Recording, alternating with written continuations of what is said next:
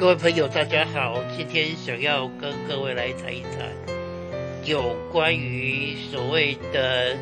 身心障碍朋友以及卧床的老人们雇佣外劳的事情。那当然，首先我们要很感谢这些东南亚的国家，因为有这些人力的输入，而让我们这些家属能够放心的去工作。但是在这样的过程当中，我们常常会遇到许多的问题。哈，在十年前，当那时候是因为我父亲的情况要雇请外劳来照顾，那时候可能刚开始，那来的外劳都是越南、印尼，都比较单纯，所以比较好带领跟教导。那现在，因为我们一直是为了维系国与国之间的关系，以及所谓的人权高涨，那我们的外劳一到台湾来一下机场，我们的劳动部就会告诉你，他们说，如果你们对雇主不满意的话，随时都可以换。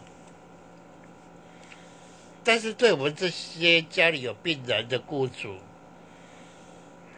我们如果要更换一个一个外劳的话，必须要等候三个月。所以说，不管是我们 fire 外劳，或是外劳 fire 我们，我们都有三个月的空窗期。那这三个月的期间，突然失去了外劳的帮忙，那我们如何来照顾家里的老人？这个是让我们一直没办法。了解的事情，有时候我们常常会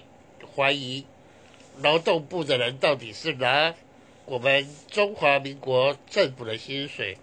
或是拿这些外劳来源国家的人的薪水。他们的立场当然是站在劳工的立场，我们当然不予反对。但是他们对我们这种雇主的心态，我觉得需要去调整。国需要雇佣外劳来所谓的照护工了哈，所谓的看护工的这些家庭，并不是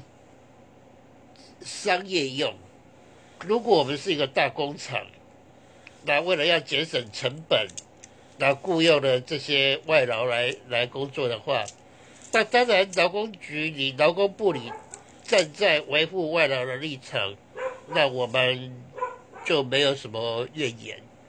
但是我们要了解到，有多少家庭是先生车祸受伤，或是中风病倒，而这个太太到外面去帮佣，到外面去洗碗，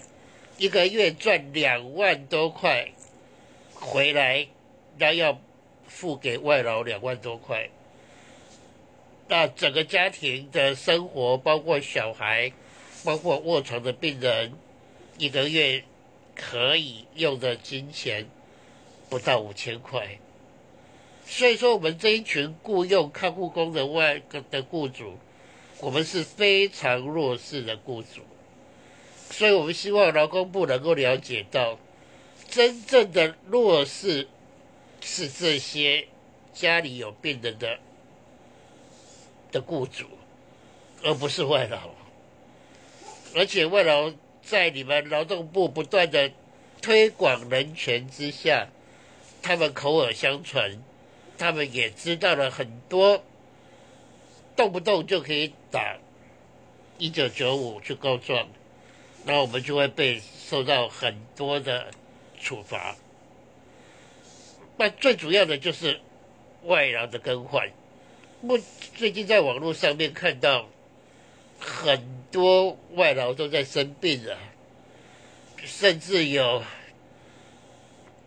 雇外劳要来照顾老妈妈的，结果因为外劳生病，老妈妈只好送到机构里面去，反而让家属现在来照顾这个外劳，似乎没有更好的办法来处理这样的事情。当然，我们也是。知道说必须要有爱心来对待这些从国外来照顾我们家里的老人的这些朋友们。但是这毕竟是一个雇佣关系，当你没办法履行你的照顾责任的时候，我们该如何来处理这样的问题？我们的劳动部似乎没有解决的办法，好像所有的一切的困难，一切的。不方便，都必须让这些弱势的雇主吞下去。当然，我们知道台湾目前的处境，那政府都一直在拉拢这些东南亚国家，而且就是某几年是用印尼的大为大宗，某几年就用菲律宾的为大宗，但是我们觉得。好像身为雇主，似乎都在被要挟之中来生存。这样的问题，我相信是很多雇佣外劳的家庭都会遇到的问题。所以今天试着把这样的问题抛出来，然后能够收集到。更多的回馈，我们希望能够借着这样的一个回馈，我们来上恳请一些议员来办理公听会，如何来处理这样的问题？因为今天我的外劳来照顾我，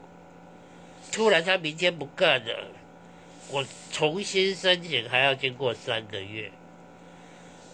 这个完全不符合。一个病人所需要的照顾的品质，这样的状况，我们的劳工局、我们的劳动部，甚至我们的卫福部，是如何来看待这样的事情？请各位听众也能够踊跃的反映。我们把这些问题收集起来以后，我们必须要有所作为。谢谢大家，今天就先谈到此。希望下次能够再次的一起来讨论您所关心的问题。